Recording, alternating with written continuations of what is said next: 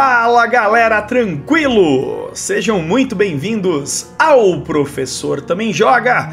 Sou Nando Stuck, muito obrigado pela sua audição e pela sua audiência. É muito bom fazer este conteúdo semanal para vocês. Eu adoro trabalhar nessa podosfera nacional e tô aqui para cada dia mais evoluir e trazer conteúdos diversificados e bem diferentes mesmo para vocês, tá? Essa é a minha preocupação. Toda semana trazer algo diferente, algo que seja inovador para vocês e a minha decisão de hoje foi trazer a história de Henry Howard Holmes o famoso produtor aí do Castelo da Morte, o primeiro serial killer documentado dos Estados Unidos. E, na verdade, a minha decisão uh, de ter feito esse podcast é porque nesse momento eu estou lendo o livro, tá? Publicado pela Dark Side Books, que é o H.H. Holmes Maligno. É muito bom, é fantástico esse livro. O link deste livro está na descrição aí para você, tá? É, do site da Dark Side Books, que é a parceira oficial aqui do meu podcast do meu canal, é dos meus conteúdos na internet. E por falar nisso, este livro ele vai entrar dentro das do sorteio aí para os meus subs da The Live. Então, se você não conhece o meu conteúdo lá ao vivo, conteúdos de lives que eu faço, The Live barra Professor também joga e se você der o teu sub, automaticamente você entra já no sorteio, não somente para esse livro, mas para vários livros da Dark Side, onde eles enviaram para uh, eu poder sortear para os meus seguidores. Olha que massa isso, eu estou realmente muito orgulhoso disso tudo. Eu sou muito orgulhoso. Realmente estou muito feliz, cara, de ver isso acontecer. Como diz a minha querida amiga Pamela, né? A Darkside está investindo em você, hein, professor? Que bom. Estou feliz mesmo por esse investimento no meu conteúdo. Não somente na The Life, mas você pode também me seguir no Twitter, no Instagram e no YouTube, todos com o nome professor também joga. E se você quiser ajudar mais esse conteúdo a ter aí uma relatividade, relativamente ah, uma relatividade relativa de processos hum, semanais com maior intensidade, vamos dizer assim. Ou seja, se você quiser ter mais episódios e ter mais qualidade, você também pode ajudar financeiramente este podcast a crescer cada dia mais através do PicPay. A partir de um real você pode ajudar este lindo podcast crescer. E também mandando o seu e-mail. Mande o um e-mail para professor também joga hotmail.com, assim como o Richard fez. Então agora, neste exato momento, é a hora da leitura de e-mail. E o e-mail de hoje é do meu querido Richard César Bernardes, o líder do Toca do Dragão, e titulado como Episódio 30, Casos Macabros do Hotel Cecil. Bom dia, querido professor! Trouxe uma maçã para você. É aquela referência, né? Do, do, até mesmo do Chaves, referências onde a maçã ela tem essa, esse lance com o professor, né? Que episódio maneiro, gostei demais das explicações e de todo o papo. Esse hotel é macabro demais e tem muita história bizarra. Na série American Horror Hotel, que é uma das minhas temporadas favoritas, eles abordam várias histórias de várias pessoas que passaram pelo sucesso.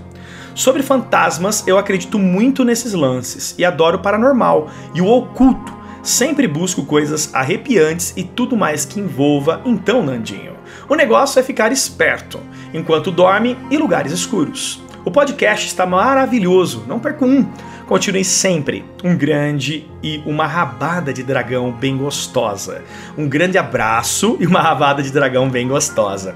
Todos nós temos o poder de mandar e-mails para o Nandinho. Então envia o e-mail, meu povo, Richard, não Ramires, o outro do Toca, o assassino de corações. Fantástico, cara. Muito obrigado pelo teu carinho. Eu fico realmente muito feliz é, com as suas indicações e feliz com a sua interação, né? Que você que sempre esteve presente aqui uh, no PTJ. Muito obrigado, Rick. Grande abraço para você. Então faça como ele, tá? Mande e-mail para professor também joga hotmail.com. Muito bom, eu adorei ter feito essa leitura. Faça igual o Richard e mande sempre e-mails para mim, eu vou adorar respondê-los. Vai ser muito gostosinho falar de suas histórias, falar aí do, do que você quiser, tá? Coloque aí comentários, coloque coisas que você quer falar para mim, críticas construtivas, destrutivas, mas envie o um e-mail, isso me ajuda demais. E claro, antes de começar o nosso podcast lindo falando sobre uma história que não é nada bonita, porém extremamente curiosa e macabra para variar, eu gostaria aqui de indicar alguns canais que também estão na descrição, que é o Toca do Dragão, obviamente, né? Sempre indicando eles. Também o nosso querido Paulo Ludero Zelvi, falar um pouquinho mais aí sobre o Estalagem Nerd, tanto no Twitch quanto também na produção de conteúdo no YouTube e, óbvio, no podcast. Gostaria também de falar sobre o Caps Lock, sobre o Panda dos Games, sobre o Capenedo, o Maxwell do Mais Que Horror, do nosso querido é, Kitsune Game Reviews, e assim vai. Não falta, o que não falta é o Wilk, eu não poderia aqui deixar de falar sobre o meu grande brother Wilk, que eu gosto tanto. Wilkson que também tem um canal no YouTube feito aí fazendo artes de monstros e contando suas histórias. Então, cara, meu, é só procurar aí que os conteúdos são fantásticos. Agora sim, depois da vinheta, bora lá falar um pouquinho mais sobre o primeiro serial killer documentado na história dos Estados Unidos, falar mais sobre Henry Howard Holmes. Na verdade, esse não é o nome real dele, mas é como ele ficou famoso, então H.H. Holmes.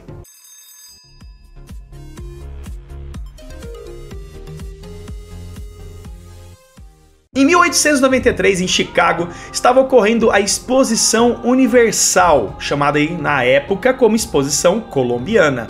Isso é, foi chamado assim porque estava comemorando os 400 anos da chegada de Cristóvão Colombo às Américas. Essa enorme exibição, ela estava realmente lotada de gente. É uma exposição realmente muito grande, incluindo aí os primeiros automóveis da época movidos a gasolina, quadriciclos e também um castelo da morte. E isso ninguém imaginava, né? Na verdade, esse Castelo da Morte foi muito bem projetado, muito bem montado pelo nosso querido amigo Holmes. Eu vou chamar ele assim porque fica difícil falar o nome completo dele, tá? O local onde aconteceu essa exposição se tornou mais conhecido, muito conhecido, não somente por causa da exposição em si, mas também pelo Castelo da Morte, que é o lar do Holmes, que foi o primeiro serial killer documentado nos Estados Unidos. Ele nasceu em 1861 é, nos Estados Unidos também, ele é de lá, né, na cidade de New Hampshire. E o nome real dele é Herman Mudgett que era considerado um dos melhores alunos de sua sala na escola, tá? E ele também era alvo principal de bullying. Ele realmente sofria muito bullying, principalmente porque ele tinha medo, principal medo nos laboratórios de biologia. E por muitas vezes ele foi colocado dentro do laboratório e é, forçado de ficar frente a frente com esqueletos. E foi aí que nasceu todo o fascínio da morte de Holmes. No livro, fala bastante sobre essa, esse início da vida dele, né? Do início, porque o livro ele conta bem especificamente mais sobre a vida do Holmes até onde ele chegou na construção principal do Castelo da Morte. Pensa assim, ele arquitetou uma, um local de três andares com mais de 100 quartos para matar pessoas. Entendem? Ele fez um castelo da morte. Ele era realmente um cara extremamente inteligente, só que, porém, muito perturbado. Em 1882 ele entrou na Universidade de Medicina, ele se formou médico e não, durante o período de estudante ele também acabou trabalhando no laboratório de anatomia e foi lá que ele conheceu um doutor chamado Nahum White e que era um, um um exímio dissecador humano. E ele é, automaticamente ele começou a, a aprender técnicas de dissecação e também, obviamente, técnicas para os seus futuros assassinatos. Além disso, para ele poder sobreviver na época, além das experiências estranhas, tá? É, o Herman, ele tinha, uh, que é o Holmes, ele tinha um jeito meio estranho de ganhar grana. O que, que ele fazia? Ele roubava cadáveres dos cemitérios e vendia ilegalmente para as faculdades da região. Olha isso, cara. Vocês têm noção, vocês têm noção o que esse cara já fazia. E além disso, ele também admitiu que usava, depois que ele foi preso, né, ele admitiu que no início da sua carreira ele roubava corpos para fraudar empresas de seguro de vida. Então ele fraudava a morte de pessoas para poder ganhar uma grana. Depois que ele se formou, ele acabou passando vários anos aí como andarilho, trocando constantemente de trabalho e até mesmo de esposas. Ele nunca teve uma esposa fixa. E ao se estabelecer em 1885, ele acabou adotando o nome H.H. Holmes, que é o Henry Howard Holmes, que não é o nome real dele. ok? Mas é o Home, é o nome, é Home, é o Home. É o nome que ele acabou ficando mais famoso, tanto que o livro é, o nome do livro é H.H. Holmes Maligno. E realmente ele é extremamente maligno, né? Ele acabou sendo conhecido pelo resto da vida por este nome. Bom, ele começou a trabalhar em algumas farmácias, obviamente pelo seu conhecimento de medicina, e ele tinha uma, uma, capacidade gigantesca de encantar a todos com as suas palavras, assim como praticamente todos os assassinos, né? Eles têm uma perspicácia absurda, uma capacidade gigantesca de enganar pessoas, uma lábia fantástica e muitas vezes bem, bem, é, bem vestido, uma pessoa que aparentemente parece ser muito boa, muito legal. Então, com isso, ele acabou criando oportunidades para sua vida e dentro dessas oportunidades as suas vítimas, que muitas delas foram mulheres, tá bom? Muitas das suas vítimas foram mulheres, nada comprovado, mas bem pro, a probabilidade muito alta de estupros também, tá? Mas ele era realmente maligno, ele esfolava as pessoas vivas, tá? Então ele tinha a vontade de criar a dor nas pessoas. E isso, pessoal, muitas vezes é estudado até de forma genética. É muito discutido isso que as pessoas já têm intrínseco no seu material genético a capacidade de ser um serial killer. E isso até hoje a ciência não consegue explicar, mas evidencia que existe algo aí, tá? Existe algo dentro dessas peculiaridades, tá? Ele era um tipo de pessoa também que sempre andava, andava bem na moda, tá? De um chapéu bem feitinho, um terno né, bem acabado, um bigode muito bem feito. Então isso acabava trazendo uma personalidade mais agradável e até mesmo um brilhantismo de um homem muito charmoso e atraente, tá? E em determinado ponto da sua vida, isso chegou a, ele chegou até a casar com três mulheres ao mesmo tempo. Obviamente elas não sabiam, mas ele foi casado com três mulheres ao mesmo tempo. Então, o cara era praticamente um Catra de 1890. Ele era o pegador aí, só que a diferença é que ele não só pegava, ele pegava e matava. E é aí que tá o grande lance do negócio. Uh, a primeira vítima dele, tá? Foi a Elizabeth Honton, que era uma viúva que foi convencida a vender o seu negócio para ele. Ela tinha aí um negócio, uma farmácia, né, que acabou ganhando do seu marido que faleceu, e ele não pagou. E ela foi lá meio falar: ah, mano, você não vai me pagar? E aí, cara, como é que vai funcionar? E de repente ela sumiu. Depois que ele foi preso e antes mesmo de ser enforcado, porque ele foi uh, morto, né? Ele foi é, é, uh, sentenciado à morte. Ele falou que matou ela, ele sumiu com ela, matou, enterrou, fez de tudo com ela e ela nunca mais foi vista e nunca mais acharam o corpo da Elizabeth. Depois, uh, ele acabou se dedicando mais a projeto mais ambicioso. Essa foi a primeira morte dele. E dessa primeira morte, ele acabou criando o projeto mais ambicioso de sua vida, como serial killer, obviamente, e magistral, que é a construção do Castelo da Morte, que era um gigantesco prédio de três andares, feio pra caramba, tem as fotos, tá pessoal? É só olhar na internet. É realmente um, um prédio que não tinha uma estrutura bonita, ele era, tinham três andares, era um prédio de esquina, assim, né, grandão. Ele tinha comprado Uh, um terreno ao lado dessa farmácia que ele comprou e matou esta a Elizabeth, né? Então ele construiu este prédio né, no terreno aonde, do lado da farmácia que ele tinha não comprado, vamos dizer assim, né? Roubado, porque ele não pagou, né? E como Chicago estava em ascensão nessa época, o que, que, ele fez? O primeiro andar ele deixou como lojas para ele poder alugar. Ele era muito inteligente, né? Então ele conseguia alugar com lojas no primeiro andar. Já no segundo e no terceiro andar ele começou a distribuir vários quartos, tá? Mais de 100 quartos para ele poder desenvolver aí sua, os seus assassinatos tranquilo dentro do seu próprio hotel. Inclusive dentro desses quartos, né? Uh, muitas das paredes eram falsas, tá? Muitos desses recintos escondiam debaixo da tábua do assoalho uma tubulação que é onde ele tacava uns corpos até o porão. onde ele dissecava, queimava e até mesmo esfolava suas vítimas. Imagina só o cara arquitetar um castelo para matar e levar para o porão para dissecar a vítima, para esfolar e até queimar. Voltamos a dizer aqui, a gente nem sabe o grau da maldade, o que, que esse cara realmente fazia. Dá uma olhadinha depois na internet aí para vocês saberem é, a, a, estrutura que ele tem aí, né? O chamado de Holmes Castle. Dá uma olhada aí que vocês vão ver, tá? Embora essa mansão ela não tivesse realmente uma aparência muito bonita, as pessoas acabavam indo para lá se hospedar, até mesmo pelo preço que ele fazia. Como Chicago estava lotada de gente, as pessoas iam para lá. E, e durante é, os dois anos que ele acabou tendo esse castelo e durante a sua. É, a sua estadia, vamos dizer assim, ele contratou mais de 150 mulheres Tá? que eram seu alvo preferido. Então a, a, a morte, as principais mortes nem eram de hóspedes, e sim de pessoas que trabalhavam dentro do hotel, e de sua grande maioria mulheres. Eu acredito que não só pela questão sexual, mas também pela questão da, da, da, questão frágil. Né? As mulheres em 1890, 1900, eram mulheres que eram mais fragilizadas, mulheres que não tinham tantos direitos assim e até então força física. Então era mais fácil para ele poder assassinar as mulheres dessa forma, né?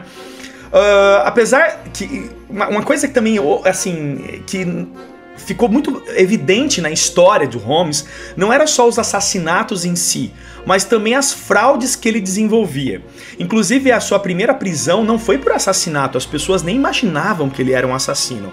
Ele foi preso por uma fraude onde ele tentou vender um cavalo que não era dele.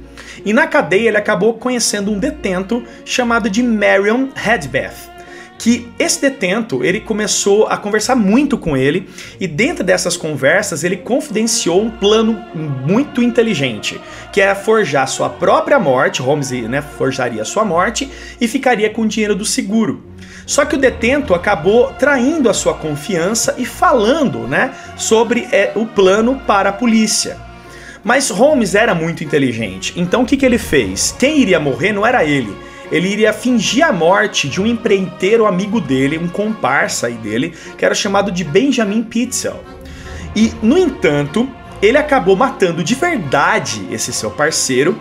Além dele ter matado o seu parceiro, ele matou três filhos dos cinco que ele tinha. E após essa onda de assassinato, ele acabou fugindo com dinheiro. E esses assassinatos acabaram chegando até o Holmes. Então foi aí que a polícia começou a ir atrás do Holmes e chegou até ele e conseguiu prendê-lo. Quando é, tiveram aí o seu paradeiro e prenderam ele, ele finalmente confessou 27 assassinatos que ele tinha cometido, mas na verdade é, a, a, história real é que passou de mais de 200 vítimas é, durante os, é, a sua, as seus dois anos de estadia, até antes, né? Porque os assassinatos começaram antes do hotel, antes né, do, do Castelo da Morte, mas uh, é, o, o, Holmes mesmo teria dito que fez uma, uma média de 200, 200 vítimas antes mesmo dele ser enforcado no dia 7 de maio de 1896. O que marcou bastante também a questão do Holmes, porque na época é, a imprensa né, focou bastante dessa história, porque até então não existiam histórias de serial killers, né? Uh, é que ele falava que ele estava se transformando no próprio demônio, ele com as suas próprias palavras, tá? Antes dele ser enforcado, ele falou isso, que ele estava se transformando no demônio. Inclusive, quando ele foi enforcado, ele não morreu instantaneamente, o pescoço não quebrou, ele acabou ficando mais de 20 minutos se contorcendo sem ar até ser declarado morto. Isso espantou muita gente na época, porque nunca tinha acontecido isso. É, Outra coisa também que marca bastante dentro dessa história é que as pessoas que foram envolvidas nesse final trágico, porque, queira ou não, isso é um final trágico, envolve muitas mortes e, e, e um desastre absurdo, é que o homem que indicou a polícia lá na cadeia, ele acabou sendo morto baleado. O diretor da prisão aonde o Holmes estava, ele se matou. Olha isso, cara. E o escritório do promotor público que o prendeu pegou fogo. E o único item do incêndio que ficou intacto foi a foto do Holmes. Então, assim, são coisas que é, pairam no ar, né? para ficar mais maléfico ainda, né? Para ficar mais pesada essa história toda. Claro que se você quiser saber um pouco mais sobre o conteúdo, é, leiam um livro, comprem, porque, cara, o livro é muito bonito, ele tem uma capa. É, além de ser de capa dura, a Darkseid desenvolveu uma capa. Meu, é, é, eu não sei dizer, mas é de um material é, muito gostoso, muito legal, assim, ele é de alto relevo. O livro é lindo, se você quiser saber mais sobre esse livro, depois ver um pouquinho mais dele, essa semana vai ter um unboxing desse livro no meu canal. Não somente desse livro, mas do Goodfellas e do, também do Psicopata Americano, que com certeza eu vou gravar também um podcast falando mais dessas histórias. Eu espero que vocês tenham curtido aqui o meu minicast, mais uma vez trazendo uma história macabra, de horror, mas ao mesmo tempo informativa para vocês. Lembrando que essa história é real, baseado totalmente em fatos, tá? E que infelizmente aconteceu e isso tudo vira uma grande lição, não somente para nós, mas também para os próximos serial killers, porque muitas vezes o, o serial killer ele tem como uh, uma inspiração e o Holmes acaba sendo uma inspiração para muitos outros assassinos em série. Então isso nos deixa com a pulga atrás da orelha e acima de tudo, é, sem saber a, com quem nós estamos nos relacionando. Muitas vezes você acha que a pessoa que está do seu lado é sua amiga, uma pessoa legal, genial, incrível, e aí você chega à conclusão que ela é um assassino. E tomara que você não chegue à conclusão sendo uma vítima, e sim sendo aí uma pessoa per perspicaz e que consiga se afastar de pessoas assim. Infelizmente, nós não sabemos com quem estamos lidando todos os dias. Um grande beijo para vocês. Fiquem com Deus, um grande abraço e a gente se vê nos nossos próximos episódios. Fiquem ligados, tá, pessoal? Manda um e-mail para mim da história que você quer que eu traga, de alguma ideia. Eu sempre faço aqui, tá bom? Forte abraço, tudo de bom para vocês. Valeu, valeu. Tchau. Eu nasci com o diabo em mim. Holmes.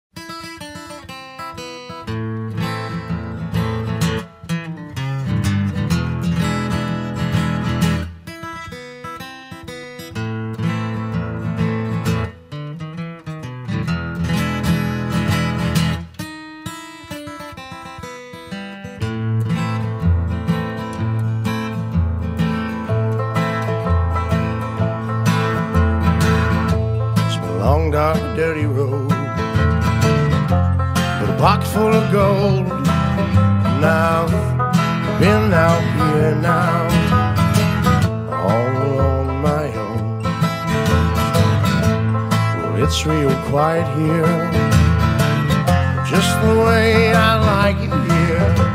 There's no one to bother me except.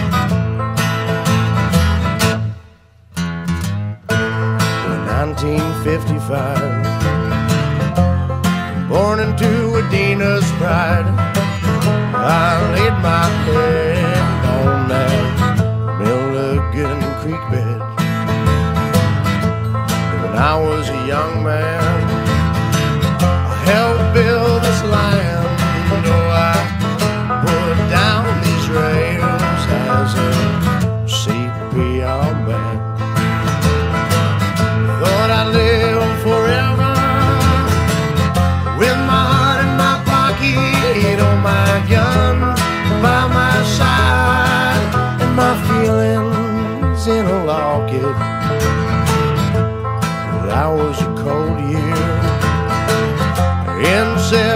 '77, but I married my wife. We had two kids I gave her a daughter. She gave me a son. Oh, we rode those damn horses until we had none.